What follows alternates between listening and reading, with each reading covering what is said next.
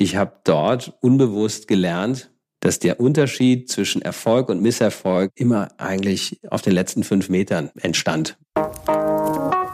Willkommen bei How to Hack, dem Podcast von Business Punk. Hier verraten euch erfolgreiche Gründerinnen und Gründer, Macherinnen und Macher und Kreative, was sie in ihrem Job anders machen. Unsere Gäste erklären euch ihre persönlichen Tipps und Hacks fürs Arbeitsleben. Und das Beste daran ist, dass es nicht nur einfaches Blabla gibt, sondern handfeste Learnings. Ich bin Tijen, Gründerin und Moderatorin und freue mich sehr, Host dieses Podcasts zu sein. Hallo und herzlich willkommen zu einer neuen Folge von How to Hack, dem besten Podcast aller Zeiten von Business Punk. Ich freue mich sehr, dass ihr alle eingeschaltet habt.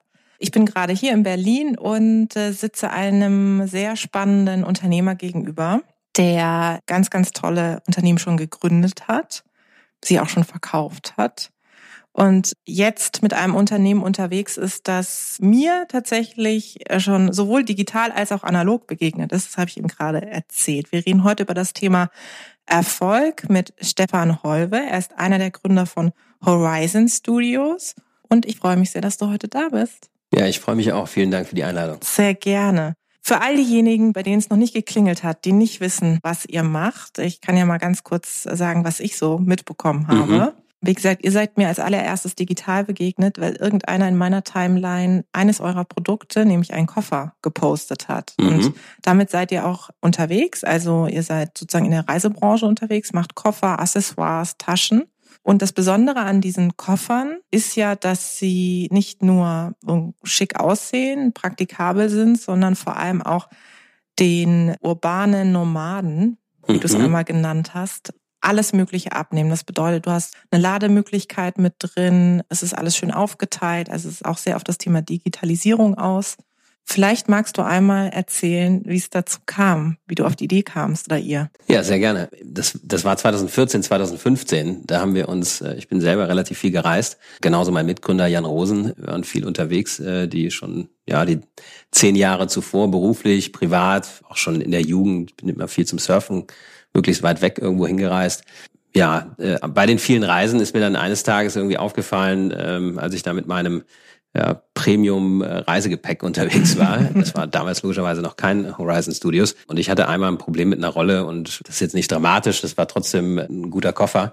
Aber ich habe überlegt, was ist eigentlich die Alternative, ja, mhm. wenn ich jetzt nicht wieder diese Marke kaufen möchte? Was wäre denn was Passendes für mich? Ja, und ich äh, habe dann festgestellt, dass der ganze Markt eigentlich von drei wesentlichen Marken irgendwie mhm. beherrscht wird von diesen drei Marken spricht mich eigentlich nur eine an und äh, die fand ich irrsinnig teuer mittlerweile. Gleichzeitig so hatte die so einen starken Heritage-Anstrich, ja. mhm. den ich jetzt auch nicht so immer perfekt fand für mich und habe mal durch die Brille ja der nächsten Generation, der Millennials, der also auch noch jüngeren als ich Generation geschaut auf die auf den Markt geschaut und habe überlegt, was ist eigentlich für die sowas wie Nike of, of Luggage? Ne? Mhm. Und das gibt's gar nicht. Ja, es gibt keine es gab also so ein Brand Gap oder ein Markt Gap. So habe ich das erste Mal auf den Markt geschaut. Mhm. Ne? Und ich habe gedacht, es gibt entweder nur irrsinnig teuer, also eigentlich Luxuskategorie mit Heritage-Positionierung oder so so eine Art Coca-Cola äh, mhm. unter den Luggages. Mhm. Das spricht dann auch die wenig, wenigsten eigentlich so richtig an. Da wacht jetzt keiner morgens auf und sagt, oh ja, ne, das wünsche ich mir eines Tages. Und das heißt, ein preislich zugängliches Premium-Produkt mit einer coolen Brand, das fehlte mir. Und dann sind wir ein bisschen tiefer eingestiegen und haben gesehen, es gibt nicht nur ein Brand Gap, es gibt auch ein Produkt Gap und Innovations Gap und es gibt auch ein Online-Distributions Gap. Mhm. Also die Online-Penetration des Marktes lag bei acht Prozent. Das ist also stark unterdurchschnittlich mhm. für so ein Konsumgut, das hervorragend online tradable ist. Da äh, sah man dann schon schnell, das ist also eher ja, Supply getrieben als Demand getrieben. Der Markt ist halt beherrscht von, wird beherrscht von drei, vier großen Dinosauriern mhm. und keinen digitalen Playern. Und gleichzeitig gab es auch keine Produktinnovation in den letzten 20, 30 Jahren, die ich zumindest als relevant empfunden habe. Ja. Und so sind wir dann Schritt für Schritt weitergegangen. Jetzt hast du ja vor Horizon Studios ja bereits schon zwei Unternehmen gegründet und die auch erfolgreich verkauft. Hat dir das denn in, in der Etablierung des neuen Unternehmens dieses Wissen, diese Erfahrungswerte hat dir das geholfen? Das glaube ich auf jeden Fall. ist ganz interessant. Ich habe da schon mal mit Freunden drüber geredet, auch öfters mal drüber nachgedacht. Was waren eigentlich Treiber des damaligen Erfolges mhm. und sind das vielleicht die gleichen Treiber heute? Ich würde behaupten, nicht unbedingt. Mhm. Ja, also es gibt ein paar Dinge, die, die bleiben, aber ein paar Dinge, die auch sich verändern. Wir haben damals, als ich mit 26 eine Agentur mit Freunden gegründet habe, da war ein Treiber und auch ein Erfolgsfaktor, glaube ich, tatsächlich Naivität. Mhm. Ja, also da sind wir so naiv an ein Thema rangegangen, von dem wir eigentlich keine Ahnung hatten, dass das zu einem Erfolgsfaktor wurde, mhm. weil wir automatisch die Dinge komplett anders gemacht haben, als es der Rest des Marktes immer schon gemacht mhm. hat oder gelernt hatte kombiniert mit dann einfach sehr viel Entschlossenheit und vielleicht noch ein paar anderen äh, Eigenschaften, da wurde daraus dann Erfolg. Ja, heute würde ich behaupten, ne, wie du, du hast schon gesagt, dann mit der Zeit kommt natürlich Erfahrung dazu mhm. und dann wird die Erfahrung womöglich löst die Naivität ein bisschen ab. Mhm. Ja, das ist äh, dann ja eigentlich ein Verlust. Mhm. Da versuche ich dann schon ja, Naivität durch kontinuierliche Neugierde so aufrecht zu erhalten, mhm. aber am Ende löst Erfahrung, Naivität ein bisschen ab mit der Zeit. Ist, kann aber auch ein Erfolgsfaktor sein, mhm. weil ich natürlich dann vielleicht nicht ganz so ungestüm auf Dinge rangehe, mehr, mhm. äh, mehr zugehe und vielleicht ein bisschen überlegter bin und ein paar Fehler vermeide, die mhm. ich äh, in der Vergangenheit definitiv gemacht mhm. habe. Und vielleicht auch fokussierter, ne? Auch einmal zu überlegen, macht es jetzt Sinn, wirklich ad hoc diesen Schritt zu gehen oder muss ich vielleicht noch erstmal einen Schritt zurückzugehen und überlegen, ob hm. das wirklich jetzt sinnvoll ist, ja, an der Stelle. Absolut. Du hast gerade das Thema Erfolg angesprochen, darüber reden wir heute auch. Wie würdest du denn Erfolg definieren? Ja, das, das ist eine gute Frage. Ich finde, Erfolg ist ein, äh, überhaupt erstmal schon ist gar nicht so ein leichtes Wort und auch nicht so ein, hat auch hat definitiv mehrere Ebenen, hat auch viele Konnotationen. Ja, also ich glaube auch nicht nur positive. Definitiv nicht nur positive hier in Berlin. Mhm. ja, also Erfolg, darüber zu reden, hat mir jetzt auch erstmal am Anfang so ein bisschen widerstrebt, ja, weil ich sage, ich weiß gar nicht, ob ich der Richtige bin, der jetzt hier so groß über Erfolg philosophieren sollte ich habe ja auch ganz viel Misserfolg, je nach Perspektive auch schon erlebt und gehabt. Ne? Und ich glaube, für mich ist, wenn ich unter Erfolg oder wenn ich Scheitern zu einem äh, erfolgreichen Weg dazu zähle ja, und sage, das ist ein wichtiger Teil eines erfolgreichen Weges, ist äh, kontinuierlich zu scheitern, daraus zu lernen und weiterzugehen und was Neues zu schaffen und besser zu werden kontinuierlich, dann würde ich sagen, ja, dann das ist für mich Erfolg. Ja. Also für mich ist Erfolg, wie man immer wieder an Themen rangeht und wie man sich natürlich ambitionierte, erreichbare Ziele setzt, seinen eigenen Erwartungen gerecht wird. Aus welchem Scheitern hast du denn am meisten gelernt? Das weiß ich gar nicht so genau. Also zwei Dinge, die fallen mir äh, jetzt ein. Das eine ist, ich habe mein Unternehmen gegründet, das es heute nicht mehr gibt. Das war nach den Agenturzeiten. Das sollte so eine, so eine Sustainable Lifestyle Plattform sein. Die Passion war da. Ja, also wir haben, glaube ich, mit sehr viel Liebe und Überzeugung äh, sind wir an das Thema rangegangen. Aber ich glaube, mit nicht ausreichend Entschlossenheit. Es ist in meinen Augen ein Erfolgsfaktor. Ja, kommen wir vielleicht später auch nochmal zu. Also ich glaube, Entschlossenheit ist ganz wichtig. Mhm. Die letzten fünf Meter, die sind einfach entscheidend. Ja. Und wenn du diesen Zug zum Tor nicht verspürst oder nicht hast, weil ich zum Beispiel zu der Zeit, ne, ich hatte davor in den zwei anderen Unternehmen immer diesen, die letzten fünf Meter, mhm. auch nachts um eins noch irgendwie zu gehen, diesen diesen ja. Drive habe ich gehabt, den das wollte ich jetzt nicht ja, mehr. Ne? Ich verstehe. wollte das ein bisschen entspannter mhm. machen. Hat aber nicht funktioniert, ja, muss ich ganz ehrlich sagen. Das ist äh, ein Grund, ist nicht der einzige Grund, warum das nicht geklappt hat, aber das habe ich so mit in die Eigenreflexion genommen. Ja, da wahrscheinlich ein bisschen Entschlossenheit fehlte. Und das Zweite? Das zweite, ich hatte an jetzt eine, damals mit den Agenturen, wir sind innerhalb von, wir sind wahnsinnig schnell gewachsen. Wir waren also für eine Agentur, ne? Ja. B2B-Business. Innerhalb von drei Jahren waren wir von 0 auf 100 Leute gewachsen und ja. ähm, sind von einem absoluten Niemand zur globalen Lead-Agentur von BMW Mini und mhm. großen Marken wie Sony und weiß nicht was geworden. Wie gesagt, ohne dass wir eigentlich ursprünglich wussten, was wir da taten. Ja. Ja, und ähm, ich glaube, das war irgendwie gut, das war eine gute Zeit, aber ich habe auch danach eine, eine harte Zeit mit der Agentur noch erlebt, weil wir es war dann die, der war dann so die Finanzkrise, die dann kam. Ja. Wir hatten insgesamt äh, 78 Prozent unseres Umsatzes mit Automotive-Kunden. Aus der Finanzkrise wurde dann auch Automotive, äh, wurde auch eine Automotive-Krise mhm. ganz schnell. Und die stoppten alle Projekte von heute auf morgen. Und dann habe ich mal gelernt, wie das, was dann passiert. Ja, dann äh, kann man nämlich zusehen, jeden Monat, wie die Reserven schwinden. Ja, ja, ja. Bis dann nach sechs bis acht Monaten nicht mehr viel da ist.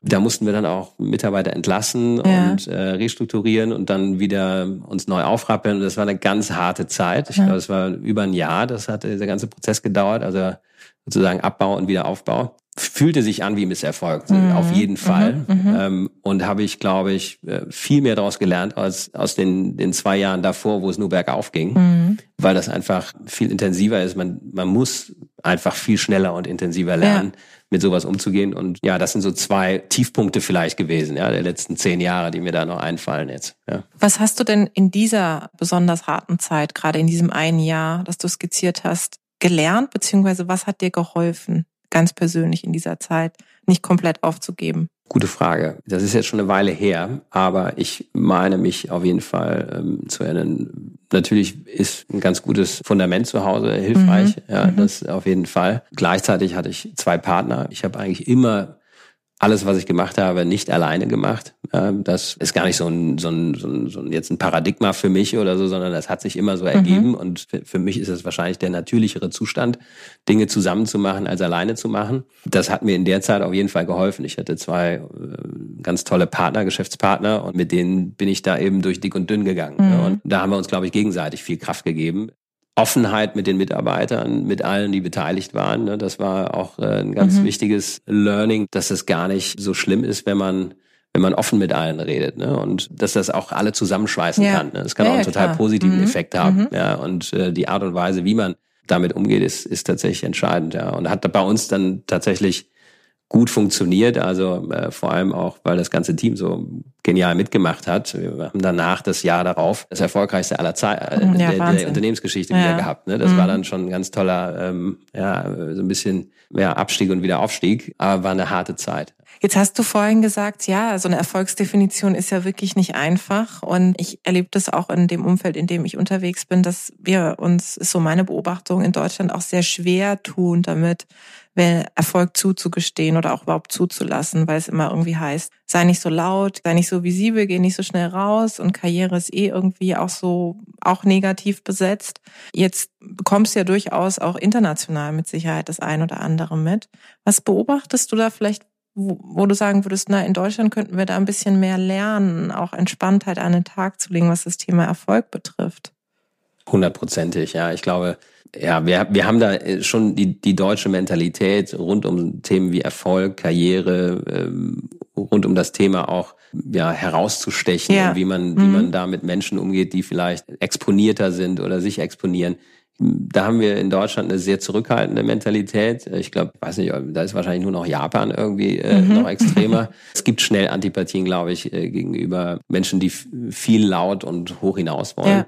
Das ist ein bisschen schade. Ich glaube, das führt auch dazu, da gibt's ja ganz schnell dann die Diskussion, ähm, die meisten bringen dann das Thema Missgunst noch mit rein, ne, mhm. ne, weil das mhm. äh, logischerweise da irgendwie so ein bisschen mitschwingt. Ich finde, auf der einen Seite ist das so und das ist auch ein bisschen schade. Das verhindert nämlich, äh, oder das verhindert nämlich, dass ein paar Leute, die nicht ganz so mutig sind, da auch da, da durchzugehen und ja. dagegen anzutreten, dass die sich möglicherweise dadurch zurückhalten. Und das ist eigentlich schade, weil da sind manchmal wahnsinnig smarte Leute und Menschen, die was bewegen würden, wenn nicht diese Mentalität sich ja, zurückhalten ja, würde. Ja, ne? Und das ist eigentlich äh, schade. In den USA ist sicher das Gegenbeispiel. Ne? Ja. Da wirst du erstmal sofort gefeiert, ja. egal was du machst. Also wir, als wir Horizon gegründet haben, weiß ich noch ganz genau, da hat erstmal gar keiner applaudiert. Das ja, glaube ich. Das, das, das, hat erst, der Deutsche auch Konsummarkt ist einer der härtesten Märkte, wenn man irgendwas launcht, mhm. weil äh, die Deutschen sind natürlich besonders gut im Fehler finden und im kritisch natürlich. sein.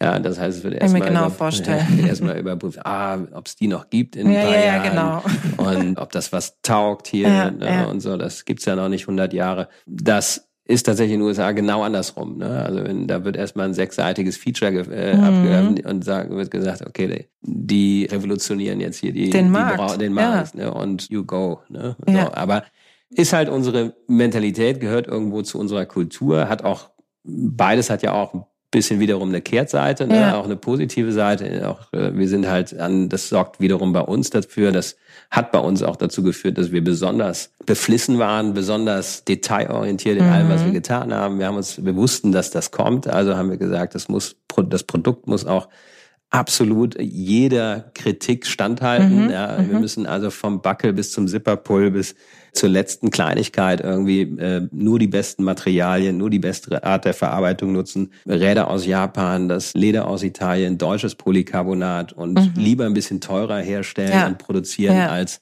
dass uns das dann in einem Jahr oder zwei die, die Welle um die, Ohr, also Gegenwelle kommt. Und das hat sich ausgezahlt. Ne? Wir haben eine Retourenrate, die ist irgendwie unter fünf Prozent. Ja, das Wahnsinn. ist äh, für so ein ja, Direct-to-Consumer-Business ähm, ja, unheard of. Ja. ja. das ist schon gut. Ja. Was bist du denn für ein Typ auch, sage ich mal, was deine berufliche Laufbahn betrifft? Warst du schon immer jemand, der gesagt hat, okay, es gibt ja zum Beispiel Menschen, die machen sich so, ähm, schreiben sich so Jahresziele auf, ne? Oder vielleicht sogar Monatsziele, das will ich diesen Monat erreichen. Hast du so ein so Big Picture, eine Vision, wo du auch persönlich hin willst? Oder ist hm. es so, dass das Thema Unternehmertum dich einfach, dass du eher sachorientiert bist, dass du sagst, das treibt mich an und was dann mit mir passiert, ist sozusagen nachgelagert?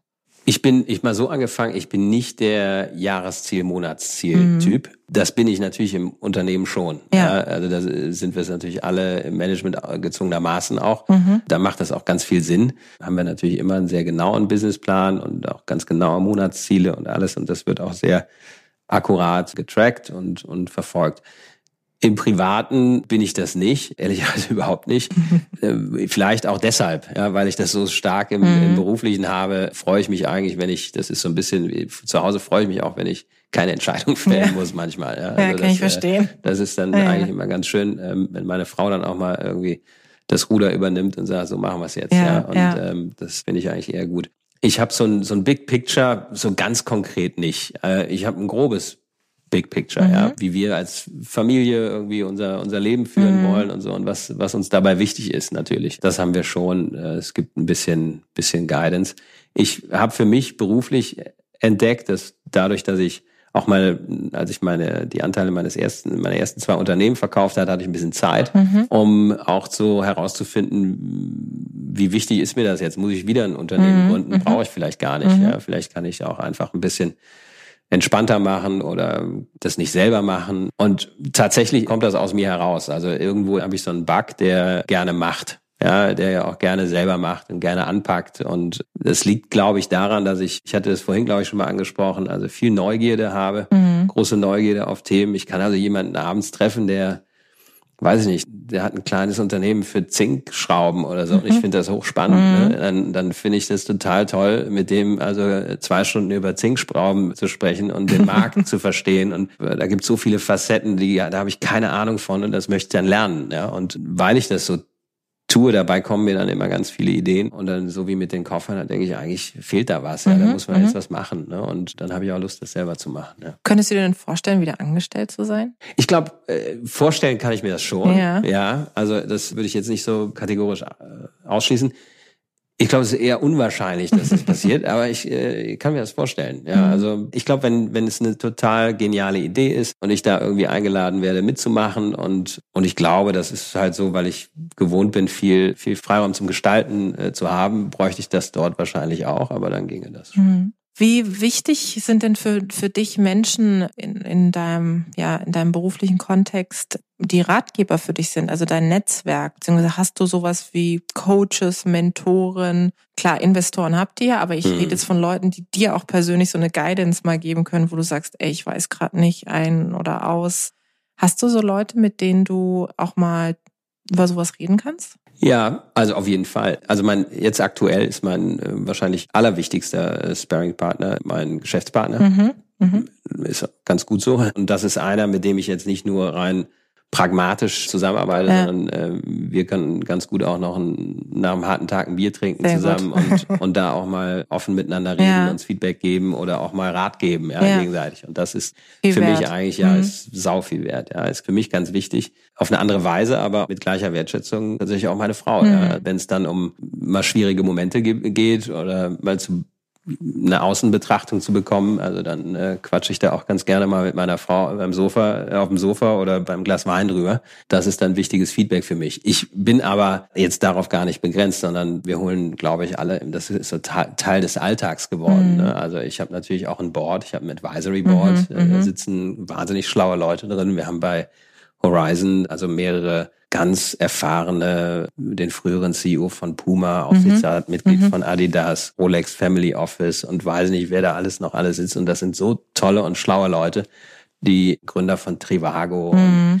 die in all, alle in ihren Bereichen so viel Expertise haben. Da äh, scheue ich mich natürlich gar nicht, die ab und zu mal anzurufen und zu fragen. Ja. Jetzt gibt es ja, finde ich, wenn man sich so mit Erfolgsthemen beschäftigt, ganz viele Artikel, die so beschriftet sind mit diese vier Dinge machen erfolgreiche Menschen. also so Stichwort, du startest mit Joggen in den Tag und natürlich stehst du um fünf Uhr morgens auf, weil Spätestens. Du, ja, spätestens. Ja, ja, Was du natürlich, natürlich, heute auch gemacht hast, natürlich. oder? Ja, ja. Und dann geht man erstmal so einen Halbmarathon laufen, dann Water Rower, ja, dann ja.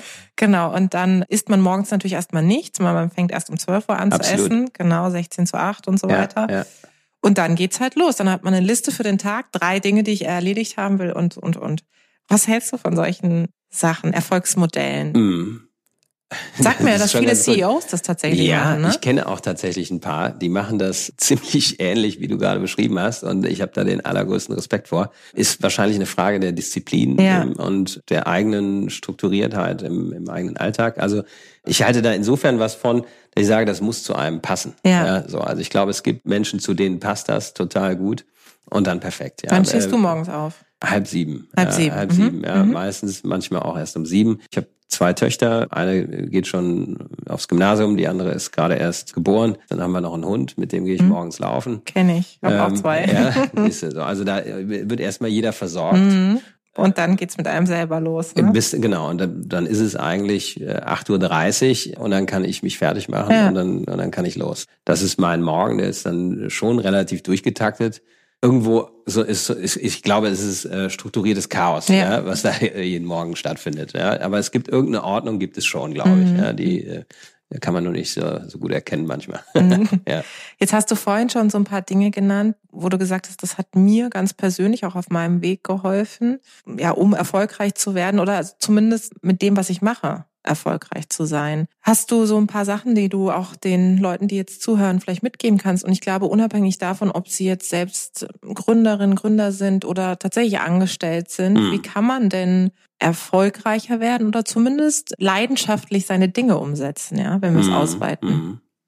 So Hacks. So Hacks, Hacks zum Erfolg. Ja, also ich glaube, so rezeptmäßig tue ich mich wahrscheinlich schwer damit, Mhm. aber ich habe schon mal überlegt, was sind Werte oder Eigenschaften, äh, die mir dabei helfen, Ja. meine Ziele zu erreichen, so zum nächsten Ziel vielleicht auch zu kommen. Eine Eigenschaft habe ich schon mal genannt vorher, die ich glaube, die halte ich für ganz zentral. Die ist ein wichtiges Fundament, für mich zumindest. Das ist ähm, Neugierde. Mhm. Ja, also wirklich neugierig bleiben auf alles, was da draußen passiert, auf Menschen, auf die Welt da draußen und versuchen zu verstehen und dam damit verbunden natürlich permanentes Lernen. Auch Mhm. ich Mhm. muss eigentlich neugierig sein, die, in dieser, auch in der Welt und natürlich in, insbesondere in der digitalen Welt neugierig sein, Mhm. darauf zu verstehen, wie das jetzt heute funktioniert. Wenn mir jemand erzählt, Performance Marketing haben wir irgendwie vor drei, vier Jahren so und so gemacht, dann finde ich das toll.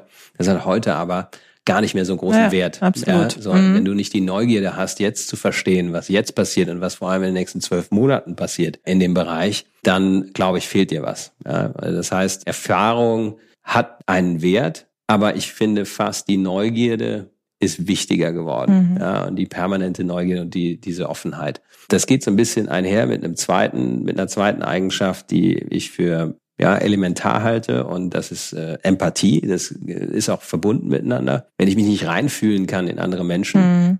dann kann ich auch Märkte nicht verstehen. Ne? Mhm. Also dann ich, äh, Märkte sind eigentlich Menschen und wenn ich nicht durch die Brille von anderen Menschen auf Situationen, auf Märkte schauen kann ähm, und mich da reinfühlen kann, dann äh, kann ich mich auch nicht so schnell, schnell in den Markt reindenken. Das ersetzt natürlich nie, also die datengetriebene Überprüfung dann, aber es ermöglicht erstmal starke Hypothesen. Ja, mit guter Empathie stelle ich bessere Hypothesen auf, glaube ich.